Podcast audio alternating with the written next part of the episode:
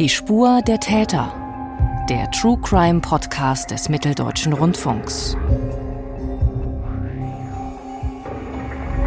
Wer ist die junge blonde Frau, die 2018 tot in Frankfurt am Main gefunden wird?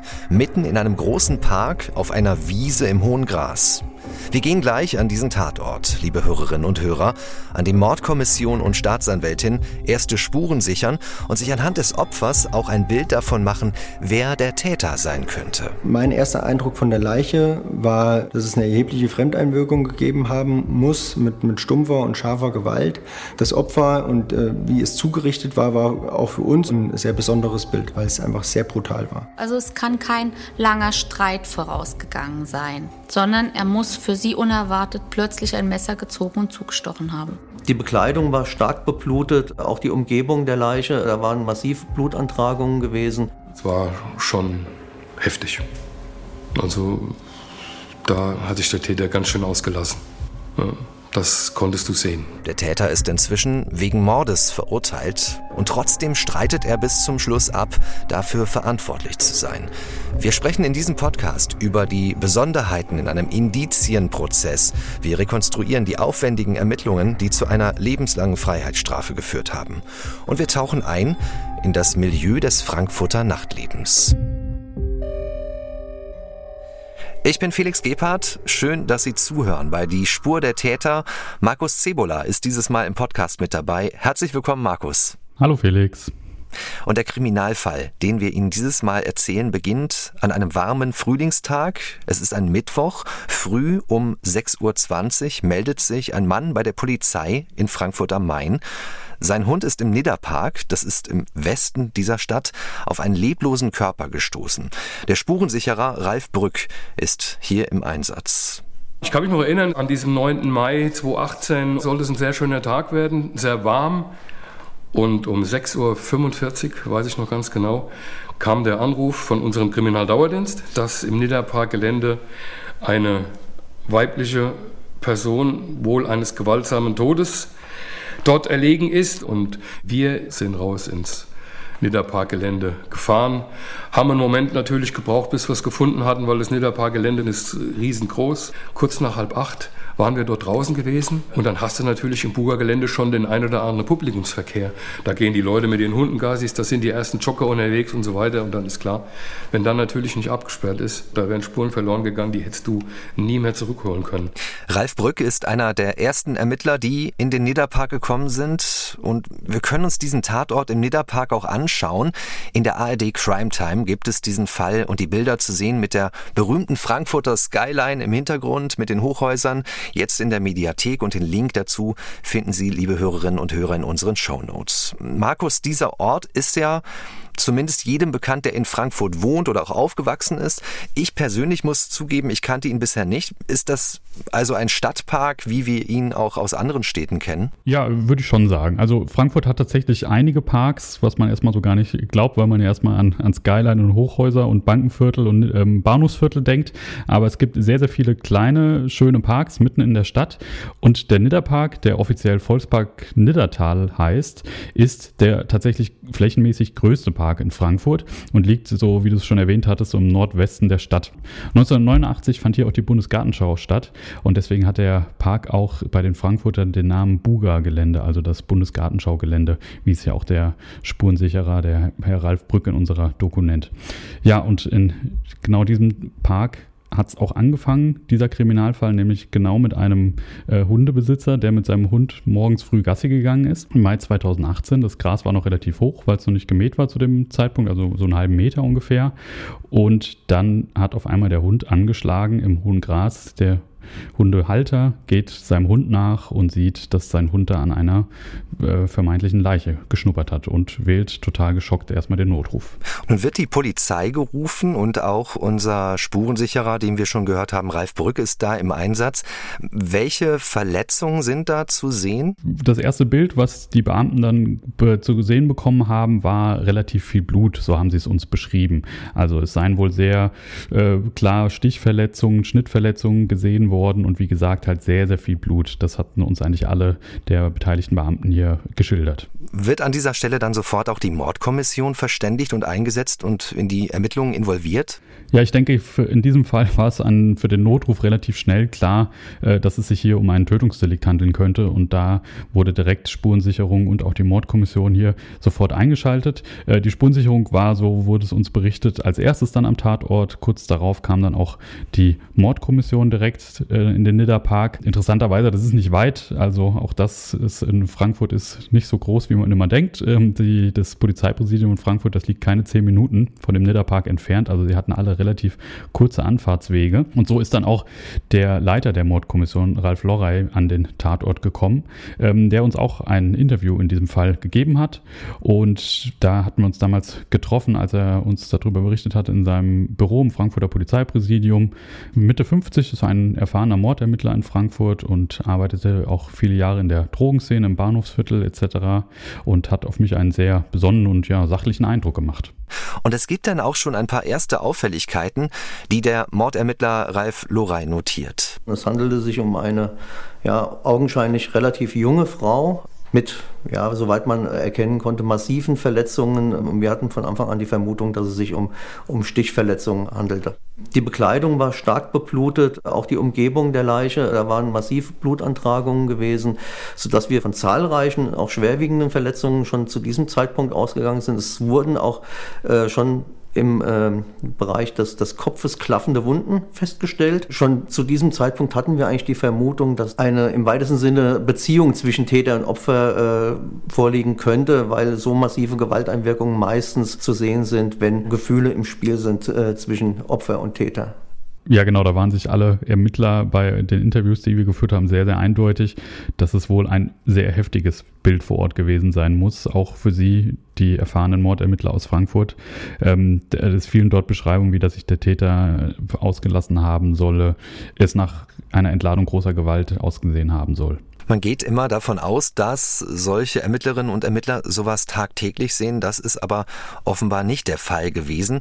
Und wir wollen jetzt mal weiter ins Detail gehen bei dieser Arbeit, denn ein wichtiger Ansatz ist es zunächst dann den Todeszeitpunkt festzustellen, dass man ungefähr bestimmen kann, wann hier jemand zu Tode gekommen ist. Ralf Brück, der die Spuren gesichert hat, erklärt uns genauer, wie sowas ermittelt wird. Es wird über zwei, drei Stunden lang die Temperatur gemessen und dann wird das Verhältnis zwischen den Temperaturen ausgerechnet? Es wird gemessen Bodentemperatur, Leichentemperatur, Lufttemperatur in einer gewissen Höhe über der Leiche. Ich glaube, man sprach damals so zwischen, zwischen, zwischen 2, halb 3, 3. Das war so, glaube ich, die Todes, der Todeszeitpunkt damals, äh, der dort ausgerechnet wurde.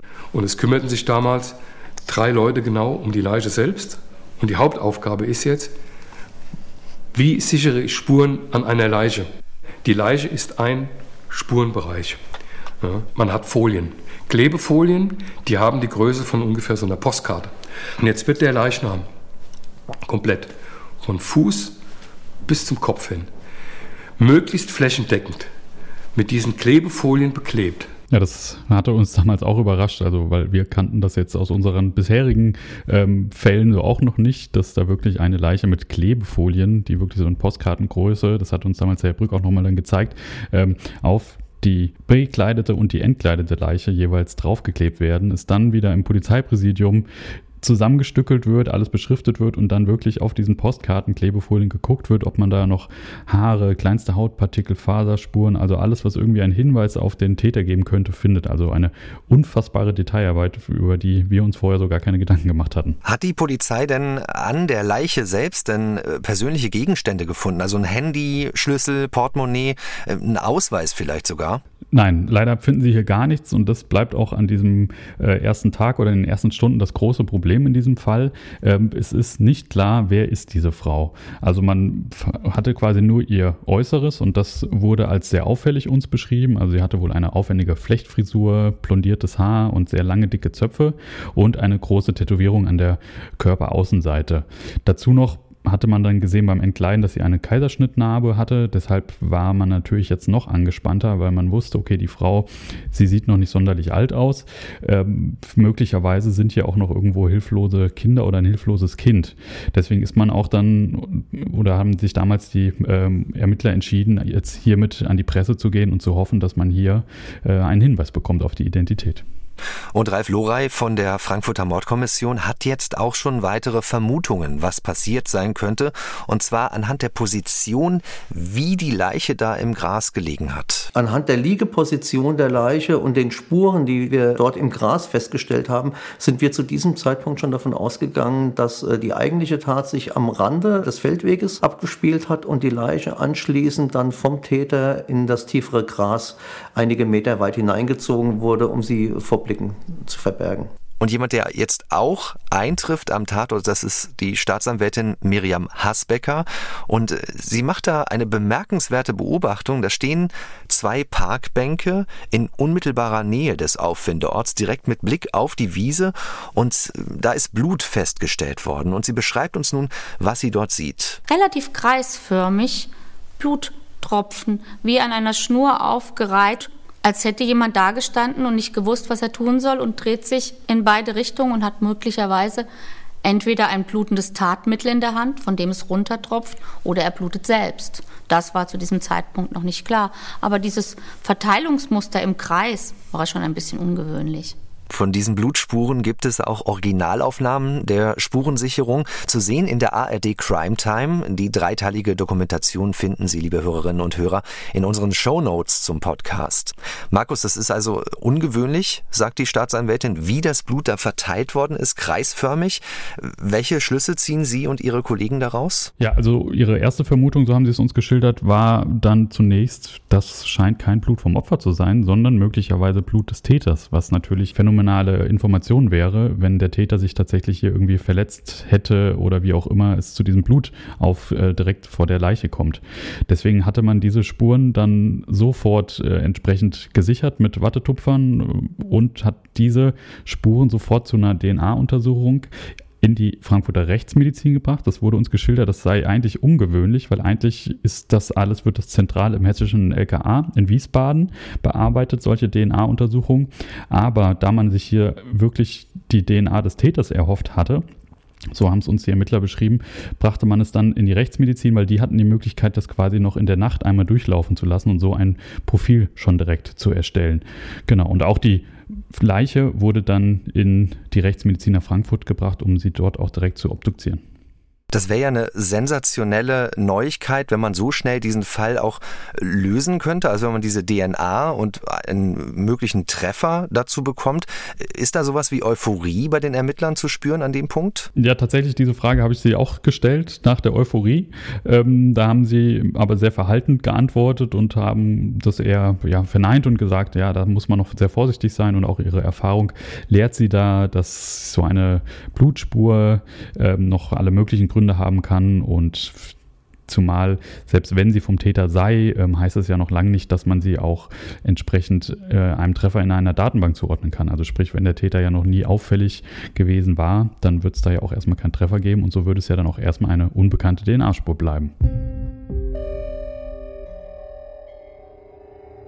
Untersucht wird neben solchen Proben natürlich auch die Leiche vom Rechtsmediziner Dr. Matthias Kettner in Frankfurt am Main. Seine Obduktion gibt den Ermittlerinnen und Ermittlern abschließende Erkenntnisse zum Tod der jungen Frau. Wir haben im vorliegenden Fall 33 Stichverletzungen, zusätzlich noch Kratzer, Ritzer, die sagen wir mal, zumindest an, an scharfe Gewalt erinnern lassen. Gleichzeitig hatten wir aber auch stumpfe Gewalteinwirkungen gegen den Kopf ähm, und stumpfe Gewalteinwirkungen gegen beide Unterarme, insbesondere äh, in den Bereichen, wo halt Parierverletzungen, also Abwehrverletzungen zu erwarten sind. Da unterscheiden wir aktive Abwehrverletzungen mit Hineingreifen in die Klinge, auch das war ja vorhanden, ähm, und passive mit Verdecken, ich sag mal in Anführungsstrichen, als höherwertiger angesehener Körperteile, also der Oberarm verdeckt zum Beispiel das Gesicht. Da hat man auch Brüche ausgeprägt im Bereich der rechten Elle. Das waren beide Halsblutadern durchtrennt und konnten dementsprechend über diesen Unterdruck Luft aus der Umgebung ansaugen. Diese äh, Luft tritt dann ins Gefäßsystem ein, wird transportiert zur rechten Herzseite und diese Luftembolie führt dann dazu, dass sozusagen regulärer Bluttransport nicht mehr möglich ist. Das sind immer spannende Beobachtungen aus der Rechtsmedizin. Dr. Matthias Kettner hat also auch unterschieden zwischen den Parierverletzungen, so werden die genannt, also Verletzungen, die durch einen Angriff, der abgewehrt wird, entstehen. Das aktive Abwehrverhalten einerseits und Verletzungen, die passiv eingeordnet werden von den Rechtsmedizinern, wenn eine Stichverletzung zum Beispiel entsteht, weil ich meine Hand einfach vors Gesicht halte. Das sind also die Details aus der Obduktion. Zusammenfassend war, so wurde es uns geschildert, der Bericht, dass es wirklich massive Stichverletzungen gegeben haben soll, ähm, vor allem im Brust- und Halsbereich, äh, die dann wohl auch zu einem Verbluten dann geführt haben, was dann auch am Ende dann die Todesursache der Dame war. Für die Staatsanwältin, so hat sie es uns geschildert, äh, konnte sie daraus schließen, dass das äh, Opfer dann relativ schnell zu Boden gegangen sein muss ähm, und auch relativ ja überrumpelt davon war und gar nicht mehr so viel Zeit hatte, sich zu wehren. So war zumindest der erste Eindruck für die Ermittler hier. Wir wissen allerdings immer noch nicht, wer die tote Frau ist. Die Identität ist noch unklar. Und wir haben schon gehört, es hat im Leben des Opfers einen Kaiserschnitt gegeben. Das konnte man direkt erkennen. Und deshalb gibt es nun die Befürchtung, dass mindestens ein Kind da ist, das möglicherweise allein ist und Hilfe benötigt. Genau, und wie ich ja erwähnt hatte, sah sie relativ ja jung noch aus und deswegen lag für die Ermittler die Vermutung auch nahe, dass es auch noch ein recht relativ kleines Kind sein könnte, was ja vielleicht auch noch hilflos im Park rumläuft oder wo auch immer. Und deswegen hatte man sich dann auch recht schnell dazu entschieden, die ähm, Frankfurter Helikopterstaffel hinzuzuziehen, Suchhunde, also sogenannte Mantrailer, die versucht haben, ihren Weg rückwärts zu gehen, um so Hinweise zu kriegen, sowohl wo die Frau hergekommen sein könnte, als auch auf diese Kinder, ob die hier vielleicht noch irgendwo sind. Ähm, bei der Identifizierung neben der Öffentlichkeitsfahndung, die jetzt lief, also es wurde dann ähm, an die Medien wurden Bilder weitergegeben, die veröffentlicht wurden, unter anderem von der Tätowierung der Dame. Ähm, wurde jetzt auch am Tatort ein, äh, ja, für uns bis dato noch sehr unbekannter und kurioser Weg gewählt, um die Frau zu identifizieren. Und zwar ist bei der Entkleidung den Beamten aufgefallen, so wurde es uns geschildert, dass die Dame Brustimplantate hatte. Und jedes Implantat hat eine Kennung, also genau wie ein künstliches Hüft- oder Kniegelenk hat das quasi alles eine, eine Art Seriennummer, mit der man den Hersteller ähm, die Charge etc. rausfinden kann. Also das wird in Deutschland zumindest alles genau ja, festgehalten und da bekommt man eine Nummer. Genau, richtig. Und mit dieser Nummer kann man in einem Register quasi oder beim Hersteller anfragen, an welche Arzt oder an welchen Arzt hast du dieses Brustimplantat mit der und der Kennung verkauft. So konnte dann die Frankfurter Mordkommission relativ schnell den, ähm, den plastischen Chirurgen herausfinden. Ja, und das war für die Mordermittler Ralf Lorey und seinem Kollegen Simon Kraft also der Schlüssel zur Identität des Opfers. Diese Implantate waren mit äh, Individualnummern des Herstellers versehen, sodass wir den Vertriebsweg sehr schnell rekonstruieren konnten über den Hersteller noch am gleichen Tag und den Arzt ausfindig machen konnten, der diese Implantate eingesetzt hat. Den konnte man auf dem Golfplatz erreichen. Der äh, ist dann freundlicherweise auch direkt in die Praxis gefahren, hat dann seine Kartei durchgeschaut und konnte letztendlich so zuordnen, wem die Plantate äh, eben gehörten oder wem er sie eingesetzt hat. Und so hatten wir dann relativ schnell im Verlauf des Nachmittags, abends dann eben doch die äh, Identifizierung des Opfers. Im Mai 2018 wird im Frankfurter Nidderpark eine Tote gefunden mit 33 Stichverletzungen. Ein Gewaltverbrechen wird vermutet und die Mordkommission ermittelt. Bei der Suche nach dem Täter gibt es einige Rätsel. Zum Beispiel, dass das Blut kreisförmig verteilt ist. Das finden die Ermittler ungewöhnlich. Aber es gibt auch schon erste Antworten auf die drängenden Fragen, denn durch die Brustimplantate des Opfers lässt sich die Identität zweifelsfrei feststellen.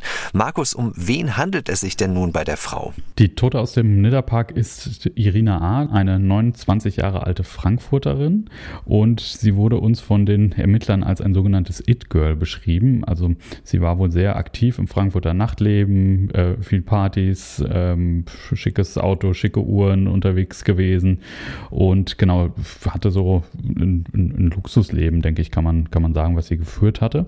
und sie war tatsächlich Mutter von Zwillingen. Das hatte sich jetzt auch dann herausgestellt. Die Ermittler haben dann äh, an dem Moment, wo klar war, wer das ist, relativ schnell Kontakt mit der Familie aufnehmen können, weil auch die Eltern, die leben auch in Frankfurt und man konnte auch relativ schnell dann die Mutter aufsuchen und konnte dann dort auch die Zwillinge, also die beiden Kinder von Irina A. dort antreffen, so dass die Polizei ab dem Moment wusste, okay, die Kinder sind schon mal in Sicherheit, denen geht soweit gut. Mhm. Das heißt aber auch, wenn du sagst, sie ist ein It-Girl, sie ist in gewisser Weise bekannt in Frankfurt oder auch im Umkreis? Ah, so weit würde ich jetzt nicht gehen. Ähm, wahrscheinlich in, in der Gastro-Szene äh, war sie damals bekannt, aber dass sie jetzt äh, also so eine Art äh, Prominenz hat, das, das glaube ich, jetzt, glaub ich jetzt nicht. Ralf Lorey von der Mordkommission beschreibt uns jetzt, wie die Ermittler weiter vorgehen. Wir haben dann versucht, das familiäre Umfeld zu erhellen. Wir haben versucht, Anhaltspunkte äh, im, im Bekanntenkreis zu bekommen. Wo gibt, könnte es Konfliktpunkte äh, geben, die möglicherweise mit der Tat in Zusammenhang stehen könnten. Zu ihrem Hintergrund äh, konnten wir relativ schnell in Erfahrung bringen, dass sie ein sogenanntes It-Girl gewesen ist in Frankfurt, wohl in der Frankfurter Partyszene sehr bekannt und auch Mitinhaberin eines Szenelokals auf der Frankfurter Freskas. Für alle, die das jetzt zum ersten Mal gehört haben, was ist die Frankfurter Freskas? Genau, das ist eine sehr bekannte Einkaufsstraße in Frankfurt, die an die Zeil direkt angrenzt. Ich denke, das ist ähm, den meisten ein Begriff, die Zeil in Frankfurt. Und die Freskas, die liegt quasi zwischen Zeil und der alten Oper. Ähm, ist eine recht historisch alte Straße schon, ähm, wo es schon immer sehr, sehr viele Kneipen und Restaurants gibt. Ein, eine sehr belebte Straße, gerade im Sommer ist da sehr viel los. Dann findet man immer was zu essen. Du hast auch gerade schon äh, das Thema Autos erwähnt. Ähm, ist denn vielleicht das Auto des Opfers aufgetaucht an irgendeiner Stelle rund um den Park? Genau, tatsächlich konnte jetzt die Polizei auch das Auto von Irina A. finden, nämlich einen weißen SUV, der auf einem Parkplatz bei einer ähm, Gaststätte direkt am Nidderpark geparkt war. Und dieses Auto wurde dann abgeschleppt und zum Polizeipräsidium gebracht, ähm, wurde entsprechend untersucht, genau wie die Wohnung des Opfers, um ja irgendwelche Hinweise zu finden, mit wem könnte sie sich getroffen haben, was waren die letzten Stunden, wie hat sie die verbracht. Aber irgendwann legt sich dann auch jemand wie Ralf Lorey, der leitende Mordermittler, schlafen und versucht dann irgendwie zur Ruhe zu kommen nach diesem ersten aufregenden Tag. Um 5 Uhr morgens äh, haben wir dann endlich Feierabend gemacht nach einem sehr, sehr langen Tag. Und ähm, ja, es war uns aber nicht lange Ruhe vergönnt, äh, denn äh, ich war gerade zu Hause angekommen, äh, eingeschlafen, als auch schon wieder mein Telefon klingelte, kurz vor sieben. Ähm, es hatten sich nämlich hier beim Kriminaldauerdienst Zeugen gemeldet und äh, diese Zeugen sagten, sie könnten möglicherweise Angaben machen zum Abend des 8.5., was für uns natürlich von allerhöchstem Interesse war, weil wir anhand der äh, Feststellungen, die wir vor Ort gemacht haben, von einer Tatzeit am Abend des 8.5. ausgegangen sind. Es geht um konkrete Hinweise darauf, wo sich Irina A. zuletzt aufgehalten hat. Wie ist der Tag geplant gewesen? Wie ist er abgelaufen? Mit wem hat sie Kontakt gehabt? Mit wem hat sie sich auch verabredet? Und warum war sie überhaupt an dem Abend im Nidderpark? Markus, ist denn inzwischen das Handy des Opfers gefunden worden? Denn darüber könnte man ja schon einige Fragen beantworten. Genau, also das Handy, man, man hatte es und man hatte sich auch ab dem Moment gewundert, warum sie es eigentlich nicht dabei hatte, weil das man heutzutage ohne Handy aus dem Haus geht, ist ja eher ungewöhnlich. Aber eine heiße Spur bringen diese ganzen ähm, Durchsuchungen jetzt erstmal bei dem Opfer erstmal nichts. Die heiße Spur kommt aber an diesem Morgen des nächsten Tages durch eine Zeugenaussage von Freunden von Irina A. Denn sie geben zum ersten Mal einen Hinweis auf einen ehemaligen Geschäftspartner von ihr, äh, Jan M., soll wohl massive Geldprobleme gehabt haben zu dieser Zeit und es auch zu finanziellen Unstimmigkeiten ähm, bei einer Bar gekommen ist, die beide gemeinsam betrieben haben. Deswegen war es jetzt sehr interessant für die Ermittler an diesem Punkt, weil die Zeugen ihnen sagten, dass an dem Abend des 8.5. ein Treffen zwischen Jan M. und Irina A. geplant war. Somit war für sie Jan M. eine sehr interessante Person, weil vielleicht war er der Letzte, der Irina A. noch lebend gesehen hat. Du hast gesagt, die beiden haben eine Bar gemeinsam betrieben. Ist Jan M. also ähnlich bekannt wie Irina A. in der Frankfurter Partyszene? Ja, also wer jetzt vielleicht bekannter und nicht bekannter war, das wäre jetzt, wär jetzt eine Mutmaßung von mir. Aber ja, er war, hatte einige Lokale in Frankfurt. Man kannte ihn auch aus, also wir hatten relativ viele Zeitungsberichte und äh, Fernsehinterviews von ihm gefunden. Also im Frankfurter Nachtleben oder in, in der Gastroszene, denke ich, war er schon ein Begriff, ja. Jan M. wird nun also zunächst als Zeuge eingestuft von der Polizei, denn er wird ja benannt als jemand, der Irina A. möglicherweise als einer der letzten gesehen hat. Er wird nun für eine Aussage auf das Polizeipräsidium in Frankfurt am Main geladen. Wie verhält er sich nun gegenüber den Beamten? Ja, also die Beamten, die ihn dort in Empfang genommen haben, oder auch jetzt äh, Ralf Lorey, der Leiter der Mordkommission, der ihn auch vernommen hat, hatte ihn als ja, freundlich und aufgeschlossen jetzt äh, uns geschildert. Der ähm, anderen Ermittler, der bei uns auch zu Wort kommt, den Simon Kraft, dem ist eine Szene in Erinnerung geblieben, von der er uns erzählt hatte, dass äh, auch im Wartebereich des Flurs der Mordkommission waren auch die Eltern von Irina A dort und ähm, dort ist Jan M. zu ihm gegangen und hat ihn der Mutter, so hat er das äh, für sich interpretiert aus der Ferne, äh, sein Beileid wohl bekundet. Mit diesen, mit diesen Eindrücken sind sie dann jetzt erstmal in diese erste Vernehmung reingegangen, haben ihn erstmal damit konfrontiert, dass seine Geschäftspartnerin Irina A. tot im Nidderpark aufgefunden wurde und offensichtlich Opfer eines Gewaltverbrechens geworden sei. Die Ermittler Simon Kraft und der leitende Mordermittler Ralf Lorey sind also an dieser Vernehmung beteiligt und nun ist das ein bemerkenswertes und ungewöhnliches Verhalten, hat uns Ralf Lorey erzählt, was Jan M. da an den Tag legt. Also für einen, wie er selbst sagte, sehr, sehr engen Freund der Getöteten war mir sein Verhalten äh, recht emotionslos. Er hat ja sehr nüchtern geschildert, äh, wie das Verhältnis zwischen ihm und der Getöteten war, hat auch seinen Tagesablauf geschildert, aber äh, wirklich Emotionen hat er keine gezeigt. Und er hat sehr umfangreich erzählt, also auch sehr, sehr weitschweifig teilweise erzählt. Also normal ist es eigentlich nicht. Äh, die Leute sind eher nicht so redselig in diesem Moment und wir müssen sehr viel nachfragen, insbesondere wenn es um, um Detailfragen geht.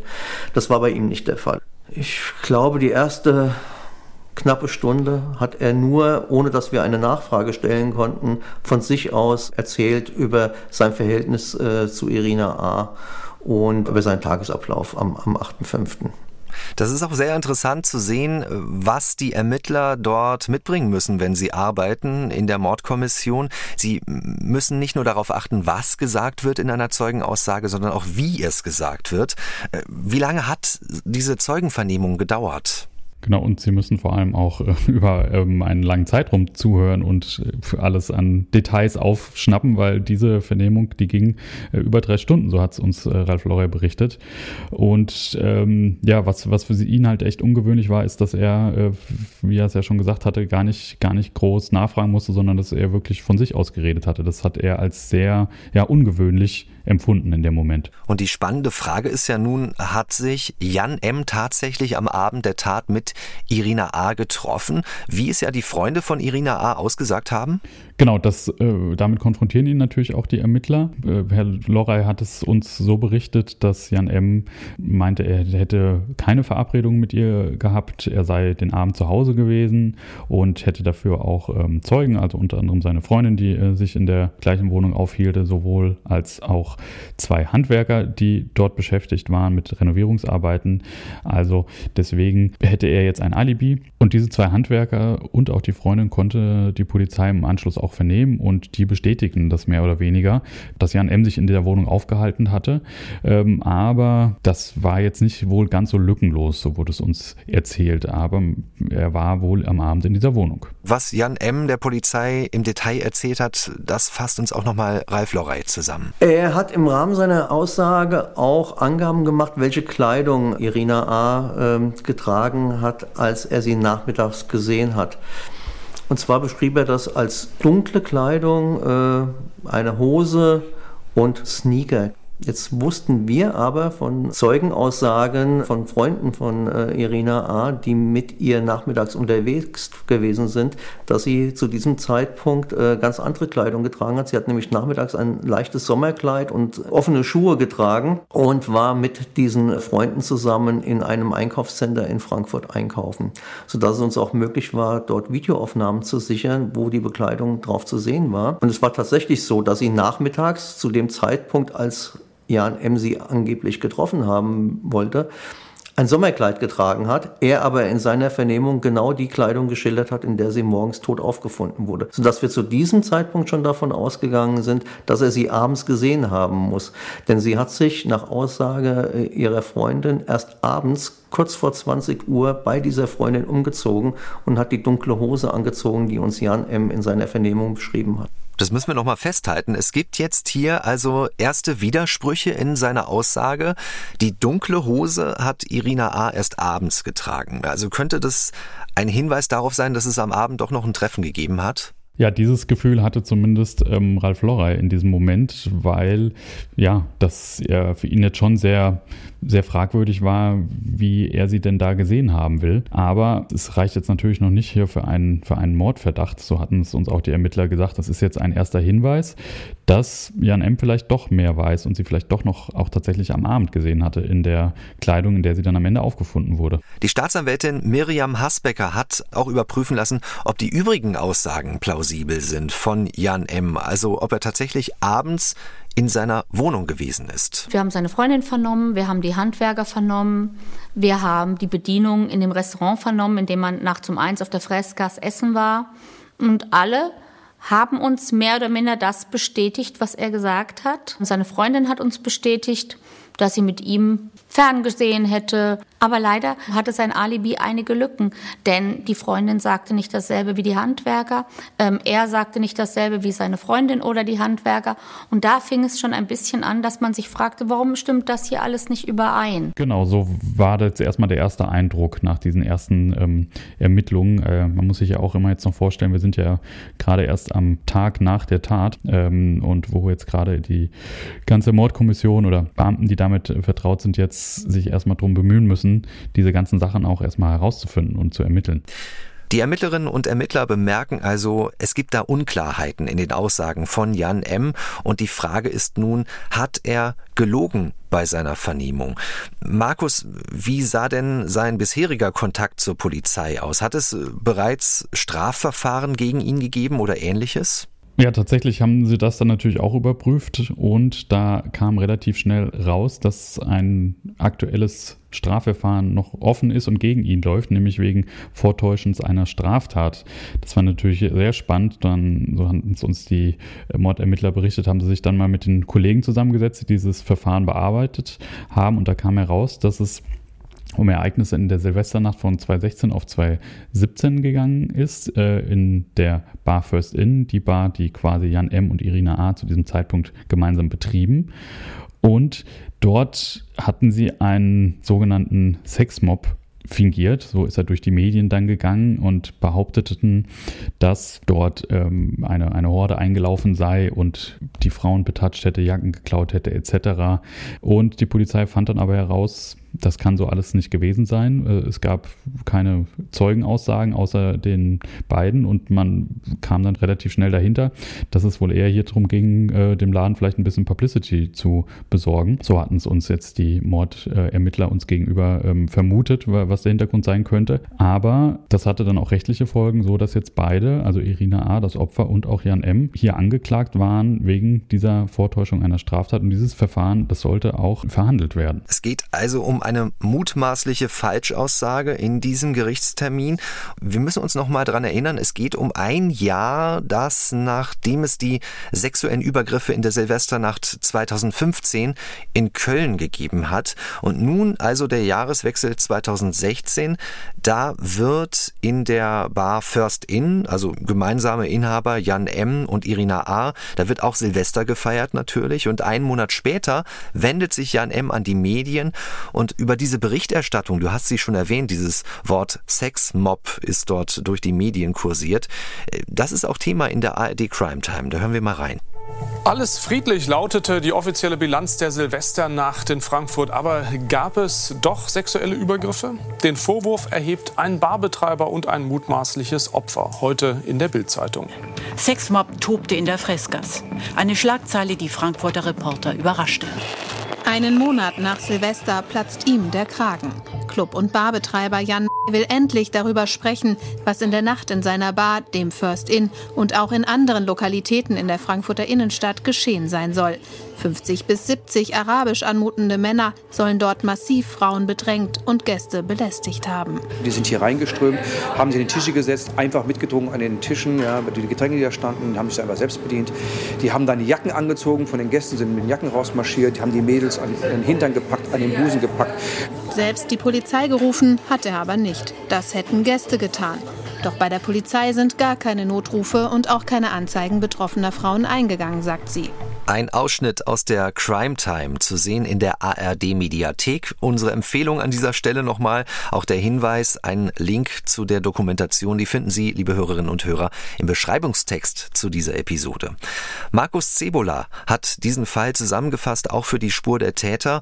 Markus, wir haben nun gehört, es gibt einen Zeugen, der sich da in Widersprüche verstrickt hat, in unserem Fall, gegenüber der Polizei. Und das nicht zum ersten Mal, denn die Geschichte von angeblich sexuellen Übergriffen in seiner Bar, Silvester 2016, die scheint ja auch nicht so ganz zu stimmen. Genau, da sind tatsächlich dann auch äh, einige Lokaljournalisten stutzig geworden und haben da mal ein bisschen recherchiert in der Sache und konnten da dann auch relativ schnell herausfinden, dass da wohl nichts dran war, weil du hattest es erwähnt, das war das Jahr nach der Silvesternacht in Köln und den Übergriffen. Und dadurch waren natürlich in diesem Jahr besonders viele Reporterinnen und Reporter draußen, gerade auch in Frankfurt unterwegs und waren natürlich angespannt, haben die Situation beobachtet. Und da waren sich dann die Lokalreporter gerade so einig, äh, also das hätten wir doch mitbekommen müssen wenn da irgendwas gewesen wäre. Dass das so völlig an uns vorbeigegangen ist, schon sehr, sehr eigenartig. Nichtsdestotrotz hat es dann Jan M. geschafft, einige Medien von der Geschichte äh, zu überzeugen, so dass die Bildzeitung draufgesprungen ist und auch das Sat1 Frühstücksfernsehen diese Geschichte abgedruckt bzw. gesendet haben. Das ist natürlich auch erst einen Monat später gewesen, nachdem er sich gemeldet hat. Allein das ist ja schon etwas, was einen stutzig machen kann. Definitiv, das war auch für die Polizei natürlich äußerst schwierig, jetzt da noch Zeugen zu finden, weil ähm, wenn sich bis da noch keiner gemeldet hat, ist es wahrscheinlich sehr unwahrscheinlich gewesen, dass sich da jetzt überhaupt noch einer dran erinnern kann, was an diesem Abend dann gewesen sein könnte oder gerade wenn es um Personenbeschreibung oder ähnliches geht.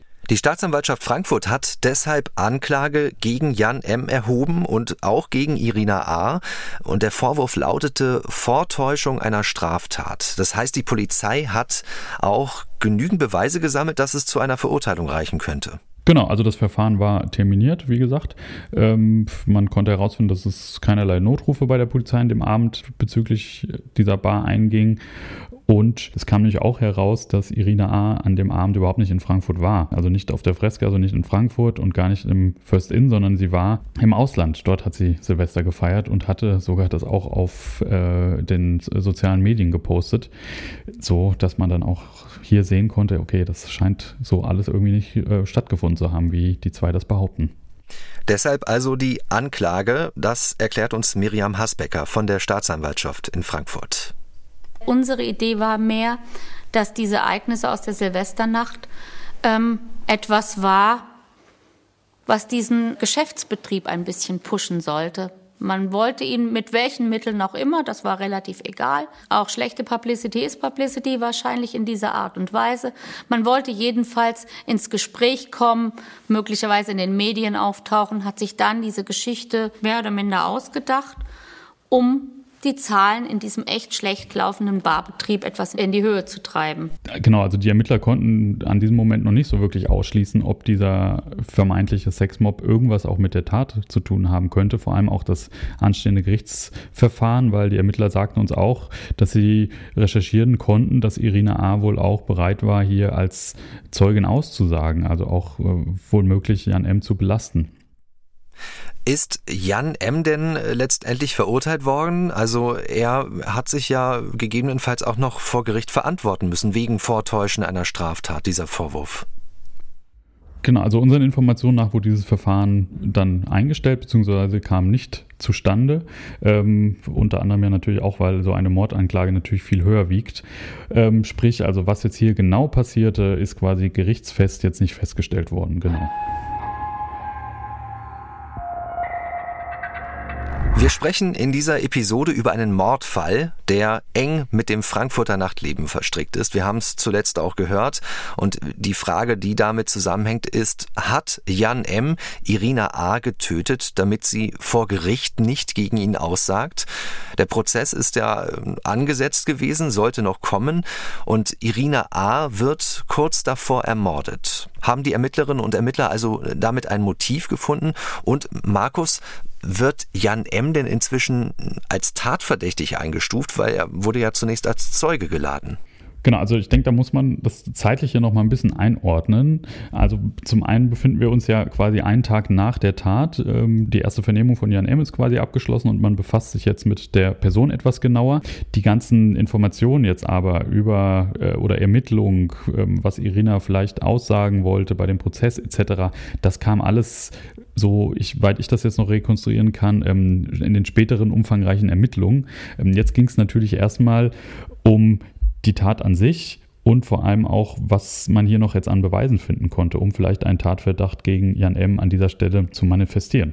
Ein weiteres Motiv könnten ja auch die Geldprobleme sein, die hast du auch schon angesprochen. Um wie viel Geld ging es dabei und hat das was mit der Bar zu tun, dieses First In, was Sie beide betrieben haben? Genau, da berichtete uns Frau Hasbecker, dass es da um eine Summe von circa 200.000 Euro gehen soll, ähm, die Irina A. wohl als ihr in Investition an der Bar First In Jan M. gegeben habe und man dann gemeinsam diese Bar betrieb. Das Geld soll sie wohl von ihrem Vater gehabt haben, so haben es uns die Ermittler berichtet. Aber die Bar hat nicht so wirklich viel äh, Gewinn abgeworfen, ähm, so dass dann auch dann Jan M. Anfang 2017 angefangen hatte, ohne ohne Irina A. wohl zu informieren, ähm, den Gastronomiebetrieb in der Freskas langsam wieder zu verkaufen, ohne sie daran zu beteiligen. So wurde es uns berichtet. Also da gab es irgendwann auch kein gleichwertiges Geschäftsverhältnis mehr zwischen den beiden. Staatsanwältin Miriam Hasbecker beschreibt dieses Verhältnis, bei dem ja letztendlich nur einer von den beiden profitiert hat. Das spätere Mordopfer war bis zum Schluss relativ ambivalent. Sie hat gespürt, irgendwie stimmt das alles so nicht, was der mir verrät über unsere Geschäfte, ähm, der hintergeht mich mutmaßlich, ich krieg mein Geld nicht zurück. Aber auf der anderen Seite hat sie ihm vertraut. Sie hat ihn als väterlichen Freund gesehen und sie hat ihm das nicht zugetraut. Also sie war immer unsicher, stimmt das wirklich? Das kann nicht sein, dass der mich hintergeht. Das ist doch eigentlich ein Freund von mir. Aber zum Schluss wurde es immer enger, immer enger. Sie merkte, Termine bei Notaren, die er versprochen hat, um die Geschäfte rückabzuwickeln und so weiter, die finden einfach nicht statt. Und sie hat sich auch mal zwischenzeitlich an einen Anwalt gewandt, dem sie ihre Geschichte erzählt hat. Dem hat sie sämtliche Geschäftsunterlagen eingereicht und der hat ihr relativ deutlich gesagt, hm, hier bist du einem Betrug aufgesessen. Das ist also ein weiteres mögliches Motiv. Hat Jan M. getötet, weil er die 200.000 Euro nicht an Irina A. zurückzahlen konnte. Es sind jetzt alles nur Vermutungen. Die Ermittler brauchen aber eindeutige Beweise. Wenn wir jetzt nochmal äh, an den Tatort zurückdenken, da ist ja von viel Blut die Rede gewesen und äh, besonders auffällig waren ja die Spuren, bei denen vermutet wurde, dass auch der Täter selbst geblutet hat. Das waren diese kreisförmigen Spuren an den Parkbanken. Was ist bei der Untersuchung dieser Spuren herausgekommen? Ja, tatsächlich konnte da noch nach dem Auffinden der, der Leiche, konnte noch in der Nacht ein männliches DNA-Profil ähm, von der Frankfurter Rechtsmedizin erstellt werden. Das war jetzt aber erstmal ohne einen Treffer in der Kartei, also man wusste jetzt auch erstmal nicht weiter. Aber bei der ersten äh, Befragung von Jan M wo hatte er freiwillig eine DNA-Probe abgegeben. Und so konnte man jetzt dieses Blut mit seiner DNA abgleichen. Das bedeutet, Jan M. hat definitiv im Nidderpark geblutet. So kann man es sagen, genau. Also es konnte jetzt gesagt werden, dieses Blut, was dort am Tatort war, ist Jan M. zuzuordnen. Ähm, wie das da jetzt dahin gekommen ist, darüber gab es dann ja verschiedene Versionen. Und Ralf Lorey von der Mordkommission beschreibt uns, dass es ja erst nur so ein Gefühl gegeben hat, da stimmt irgendwas nicht. Und jetzt äh, kann man das so richtig greifen. Der erste handfeste Beweis bringt die Ermittlungen nun einen ganzen Schritt voran. Wir haben ihn dann damit konfrontiert, dass von ihm Blutspuren in unmittelbarer Nähe des Leichenfundortes gefunden wurden. Er hat versucht, dies damit zu erklären, dass er sich bei der genannten Fahrradtour am 1. Mai bei einem Sturz eine Verletzung am Bein zugezogen hätte und möglicherweise die Blutspuren daher stammen. Wir haben ihm dann aber erläutert, dass diese Blutspuren ganz augenscheinlich deutlich frischer sind als vom 1. Mai und äh, dass auch anhand der, der Lage und der Ausformung der Spuren äh, eine Verletzung, wie er sie beschrieben hat, dafür nicht in Betracht kam. Dann sagte er, es kommt aber noch eine andere Verletzung hinzu. Ich bin bei dieser Fahrradtour auch äh, mit dem Kopf gegen einen Ast gestoßen und habe mich am Kopf verletzt und möglicherweise ist da ja Blut runtergetropft und die Spuren stammen äh, daher. Also auch diese äh, Erklärung war für uns nicht nachvollziehbar als Erklärung für die Entstehung dieser Spuren, sodass dann wir ihm auch konkret gesagt haben, dass jetzt ein dringender Tatverdacht gegen ihn besteht, dass er auch vorläufig festgenommen ist. Auch hierauf reagierte er relativ emotionslos. Er hat das zur Kenntnis genommen und ja, das war's. Also er erwähnt da äh, unterschiedliche Geschichten, diese Fahrradtour, wo er sich verletzt haben soll und er behauptet, dass er in ganz anderen Zusammenhängen in dem Park geblutet hat. Genau und an diesem Punkt, so hat es uns Herr Lorrey dann auch geschildert, hat sich dann auch der Anwalt, der bei der zweiten Vernehmung jetzt dabei war, den er dazu gerufen hatte, hatte sich auch eingemischt und hat wohl an diesem Punkt dann auch die Befragung be beendet. Ne? Also äh, dass er versucht sich hier wohl weiter rauszureden, so hat man den Eindruck und versucht immer wieder seine Aussage ja anhand der ähm, Spuren, die die Ermittler ihm damals präsentiert hatten, wohl immer wieder anzupassen. Das war auch das, was uns die Ermittler hier mitteilten, das sei auch für sie sei das so klassisches Täterverhalten. Jan M. ist eine Größe im Frankfurter Nachtleben. Er betreibt zahlreiche Bars, Clubs, er gilt als Szenewirt und er gerät nun in den Fokus der Mordermittlungen. Der Tatverdacht, Jan M. soll das Frankfurter It-Girl Irina A. ermordet haben. Bevor wir nun versuchen, gemeinsam mit Staatsanwaltschaft und Mordkommission das Motiv einzugrenzen, wollen wir ein Detail in den Ermittlungen genauer beleuchten. Wer tatverdächtig ist, der wird festgenommen und das dürfte ein besonders einschneidender Moment sein für jeden mutmaßlichen Täter, der das erlebt, die Festnahme, die Überführung ins Gewahrsam. Der Ermittler Simon Kraft ist Kriminalhauptkommissar in Frankfurt am Main und er hat uns seine Eindrücke geschildert, wie er Jan M. wahrgenommen hat. Auf dem Weg dann ins Gewahrsam hat man schon gemerkt, dass er äh, sehr, sehr angespannt war, dass er wahrscheinlich auch nicht richtig glauben konnte, dass äh, er jetzt tatsächlich festgenommen wurde, wo er sich doch äh, alles so gut zurechtgelegt hatte und so gut vorbereitet war. Aber als er dann eben die Zellentür gesehen hat, da hat man schon gesehen, dass dieser eloquente äh, Ausdruck und für alles immer eine Antwort parat haben, das ist so ein bisschen wie ein Kartenhaus zusammengebrochen. Das hat man ihm auch im Gesicht und auch an der Körperhaltung angesehen. Das ist ein Moment, wo äh, Leute, die dann eben festgenommen werden, insbesondere auch Verdächtige wegen eines Totschlags oder eines Mordes, ähm, dann schon doch realisieren, was jetzt passiert mit ihm erst am Schreibtisch eine Festnahme zu verkündigen, äh, ist nochmal was anderes, als wenn man dann das erste Mal die, die Zelle sieht und die Zellentür. Und man sieht das auch sehr gut im dritten Teil in der ARD Crime Time, der Dokumentation auf den Spuren des eiskalten Szenewirts. Das ist so eine sterile Situation da, in die man überführt wird. Richtig, genau. Das ist ähm, hier im Frankfurter Polizeipräsidium wird dann da ein spezieller, wird man in einen speziellen Aufzug dann verfrachtet, gefesselt mit Handschellen und wird dann in diesen eigenen Zellentrakt gebracht. Und ja, klar, das ist schon ein sehr bedrückendes Gefühl. Wir sind da selbst auch zum Drehen runtergefahren mit äh, dem äh, Ermittler Simon Kraft und da fallen vier, fünf schwere Türen hinter einem zu, die sich nicht aus der anderen Seite so leicht wieder öffnen lassen. Also äh, eine bedrückende Stimmung da unten, definitiv. Und es gibt dann auf einmal, ja, eigentlich nicht verwunderlich, denn das ist seine Masche, eine neue Geschichte, die Jan M. erzählt. Und in dem Moment kam von ihm die Information, vielleicht nochmal als letzter Strohhalm, als letzter Versuch, äh, du musst der Polizei irgendwas geben. Die haben dein Blut am Tatort. Wahrscheinlich hat er sich da schon gedacht, die Geschichte mit dem Fahrrad, das ist zu weit hergeholt, das glauben die mir eh nicht. Und da hat er von sich aus tatsächlich nochmal angefangen zu erzählen und hat zugegeben, dass er da war und hat uns im Grunde dann mit einem Hinweis auf, einen, auf eine männliche Person, 1,90 groß, mit Glatze und dem Namen Philipp versucht, auf, auf eine Spur, auf eine Fährte zu bringen. Das hat er natürlich vorher in den Vernehmungen überhaupt nicht zugegeben, dass er am Tatort auch zur Tatzeit da war. Also er versucht weiter alles so entsprechend anzupassen, wie es für ihn zum Vorteil sein könnte.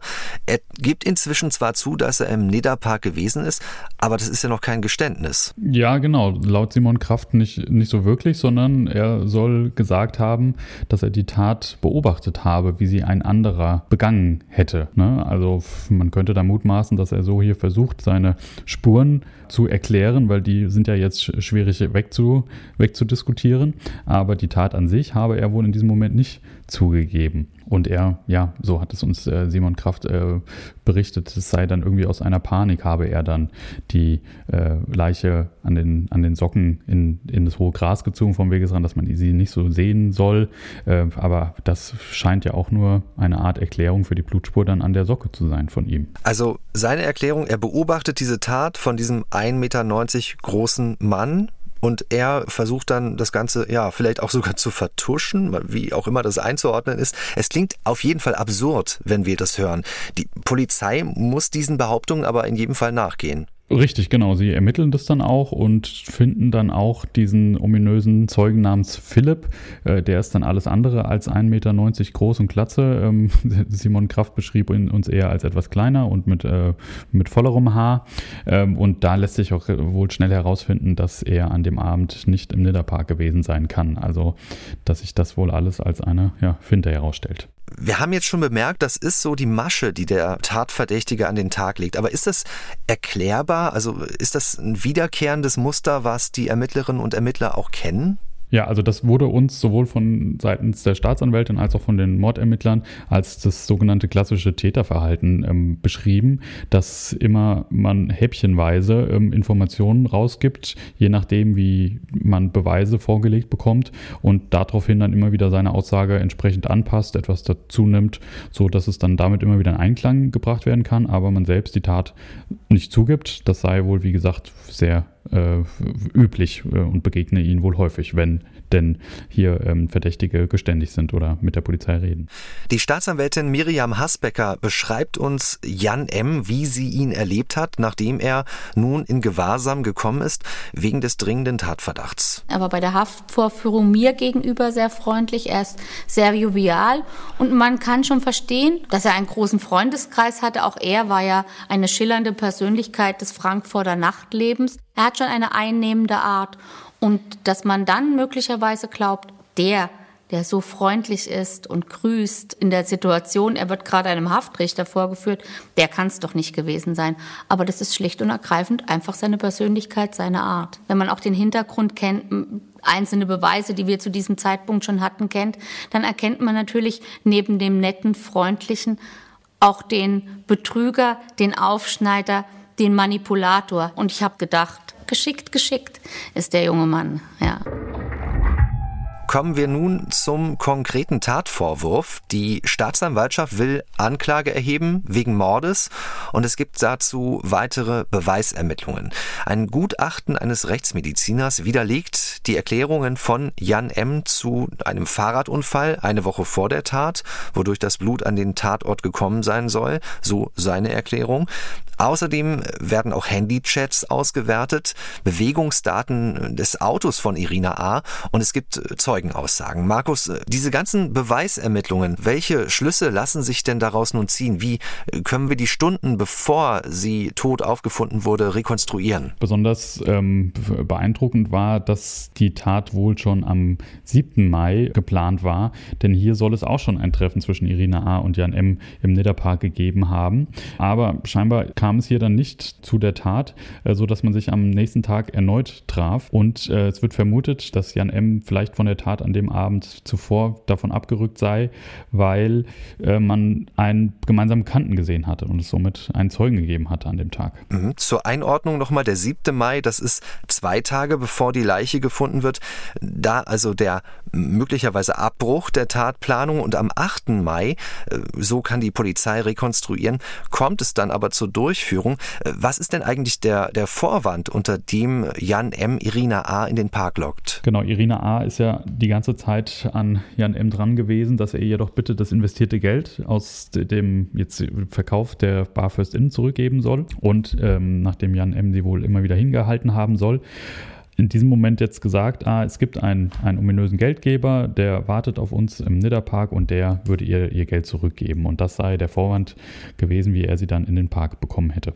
Und wir äh, fokussieren nochmal auf die Kleidung. Die Staatsanwältin Miriam Hasbecker hat die Details dazu, wie sich auch die Kleidung an dem Tag von Irina A. nochmal verändert hat. Sie war wohl auch relativ exaltiert angezogen an diesem siebten, fünften mit großen High Heels und auffälligem Kleid und etwas in der Richtung. Das schien ihm wohl auch zu auffällig für die Tat, sodass er am nächsten Tag nicht nur die Aufgabe für sie hatte, kein Handy mitnehmen, das ist, will der Geldgeber nicht, sondern ähm, er hatte ihr auch aufgegeben, etwas Unauffälligeres anzuziehen. Und zwar sämtlich in schwarz. Eine schwarze Hose, schwarzes T-Shirt, schwarze Schuhe, alles Klamotten von der Freundin. Ihre hatte sie komplett in der Wohnung der Freundin zurückgelassen, hat sich dann in diesem Outfit wieder an die Wohnlandschrift von Herrn M. begeben. Und so erklärt sich nun auch die Falschaussage von Jan M. Er hat ja, als er noch als Zeuge geladen war, gesagt, äh, sie sei dunkel gekleidet gewesen. Damit hat er gerechnet, dass sie an dem Tag auch wirklich so unterwegs ist, aber nicht damit, dass sie sich vor dem Treffen nochmal umzieht. Wir sind nun hier beim unmittelbaren Tatablauf angelangt. Wie rekonstruieren die Ermittler diese Bewegungsabläufe denn, wenn Irina A. ja überhaupt kein Handy dabei gehabt hat? Da konnte unter anderem ihr Auto helfen. Das war ein moderner SUV. Ähm, es hat jetzt allerdings nicht, wie man das vielleicht jetzt aus dem Fernsehen kennt von CSI, ähm, konnte man anhand von Navidaten irgendwie den genauen Weg, wie sie gefahren ist, nachvollziehen, sondern man hat anhand der Schließ- und Öffnungssignale sowie auch vom Motor starten und abschalten konnte man Zeitwegberechnungen anstellen, sodass man ungefähr ähm, sagen konnte, wann ist sie hier losgefahren, dann muss sie da angekommen sein, etc. Also das wurde mühsam quasi aus diesen elektronischen Daten des Autos zusammengetragen. Und wir hören dazu auch die Vermutung des Leiters der Mordkommission Ralf Lorey, äh, wann die beiden am Nidderpark angekommen sind. Jan M. dann vermutlich relativ zeitgleich. Das passte auch mit den Ermittlungen, die wir dann zu seinem angeblichen Alibi geführt hatten. Denn äh, seine Lebensgefährtin und auch die Handwerker hatten ihn nur bis zu einem gewissen Zeitpunkt in der Wohnung definitiv gesehen und ab ca. 20.15 Uhr war er nicht mehr zu sehen in der Wohnung. Angeblich äh, hielt er sich dort noch auf, aber keiner hat ihn gesehen. Dann ist das Ganze aus dem Ruder geraten. Dann hat sie wahrscheinlich gemerkt, jetzt ist klar, heute kommt keiner. Ich bin genauso reingelegt worden wie am Vortag. Und dann kam es zu dem Angriff auf sie, der nach der Spurenlage für uns zumindest relativ überraschend gekommen sein muss. Also es kann kein langer Streit vorausgegangen sein sondern er muss für sie unerwartet plötzlich ein Messer gezogen und zugestochen haben. Sagt die Staatsanwältin Miriam Hasbecker, die haben wir gehört. Also für Irina A.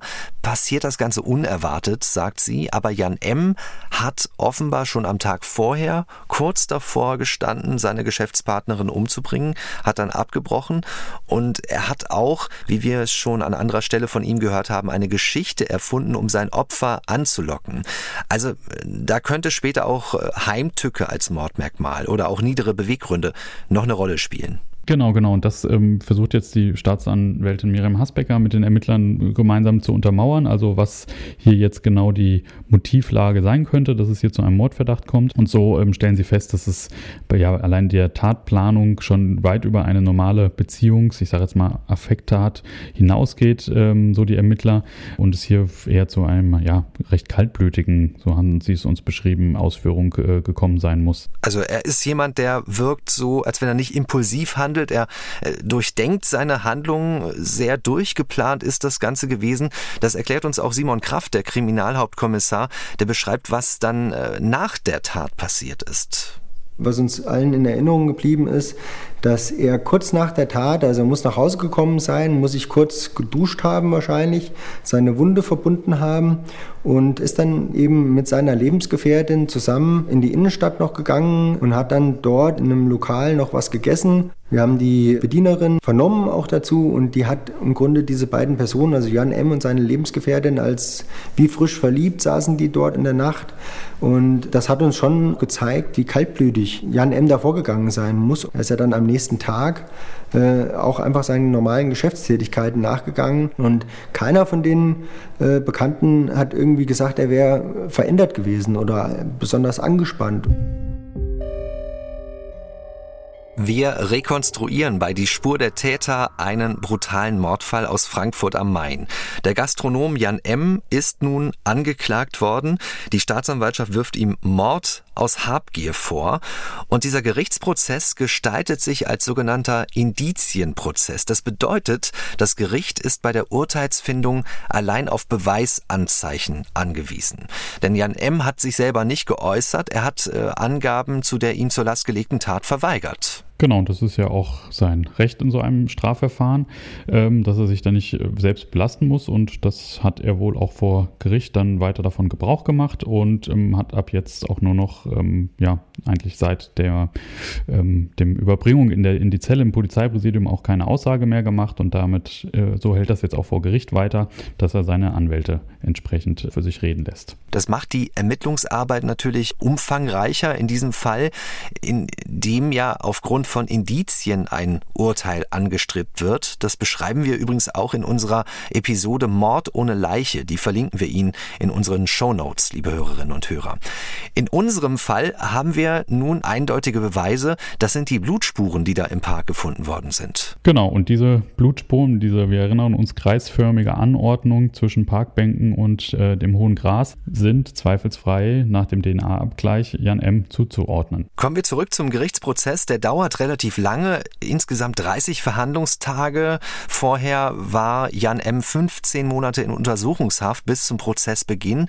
Wir haben auch schon beschrieben, das ist ein sehr aufsehenerregender Gerichtsprozess. Der hat eine Menge Leute angezogen, es gab viel Publikum. Eine der Prozessbeobachterinnen ist die Gerichtsreporterin Heike Borowka gewesen.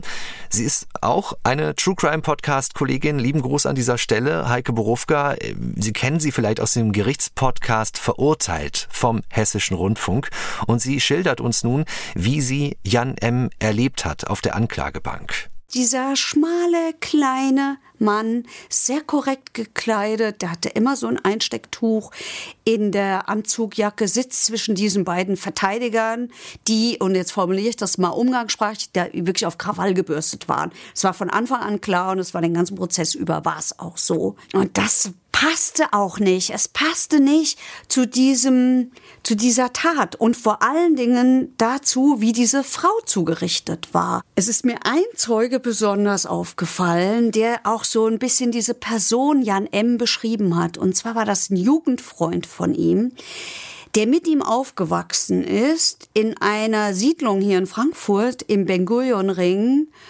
wo die nicht so begüterten Familien leben.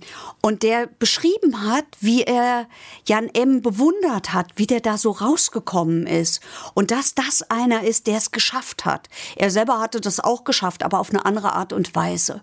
Und er hat ihm immer wieder Geld geliehen, weil er eben an den geglaubt hat und weil er das so toll fand und weil er das offensichtlich auch unterstützen wollte. Und das war so ein Zeuge, wo ich gedacht habe, der tut mir leid, weil das ist ein echter Freund, ein richtig echter Freund. Und den hat er ganz mies betrogen. Das also unsere Prozessbeobachterin Heike Borufka. Markus, welche Strategie verfolgen denn nun die Verteidiger von Jan M. in diesem Prozess? Genau, also Heike war bei allen Prozessterminen dabei und hat den Prozess beobachtet und sie berichtete uns, dass sie natürlich versucht haben, ihn zu entlasten, äh, die Vorwürfe zu widerlegen, eine alternative Geschichte nochmal im, Verfahren präsentiert, wie diese Blutspuren da zustande gekommen seien und ähm, dass aber Jan M. mit der Tat nichts zu tun habe. Aber letztendlich ähm, hat, haben dann die Richter am Landgericht in Frankfurt entschieden, dass es als erwiesen anzusehen ist, dass Jan M. seine Geschäftspartnerin Irina A. ermordet hat. Und das Urteil ist dann im März 2020 gefallen. Die Staatsanwältin Miriam Hasbecker fasst für uns zusammen, zu welchem Ergebnis das Landgericht gekommen ist. Das Gericht kam zur Einschätzung, dass es sich hier um einen Mord aus Habgier ähm, heimtückisch begangen gehandelt hat äh, und hat ihn deswegen zu der einzigen Strafe, die das Gesetz dafür vorsieht, verurteilt, nämlich zu einer lebenslangen Freiheitsstrafe. Heimtückisch in dem Zusammenhang, weil Irina A. hier in dem Fall ja völlig arg und wehrlos gewesen ist und von dem Angriff wohl überrascht gewesen sein muss. Und da hatte sie weder Fluchtmöglichkeit noch äh, irgendwie sich groß wehren können. Und das Mordmerkmal der Habgier entsprechend ähm, kann auch, also es bezieht sich nicht nur, wenn man jemand etwas wegnimmt, sondern auch, wenn man sich seiner Schulden befreien will. Also hier diese knapp 200.000, ähm, das kann dann auch als Habgier gewertet werden. Dafür also eine lebenslängliche Freiheitsstrafe. Das bedeutet nun, anders als ja der Wortlaut vermuten lässt, nach 15 Jahren kann man einen Antrag darauf stellen, vorzeitig auf Bewährung entlassen zu werden. Nun sitzt Jan M. in der Justizvollzugsanstalt Butzbach in Hessen.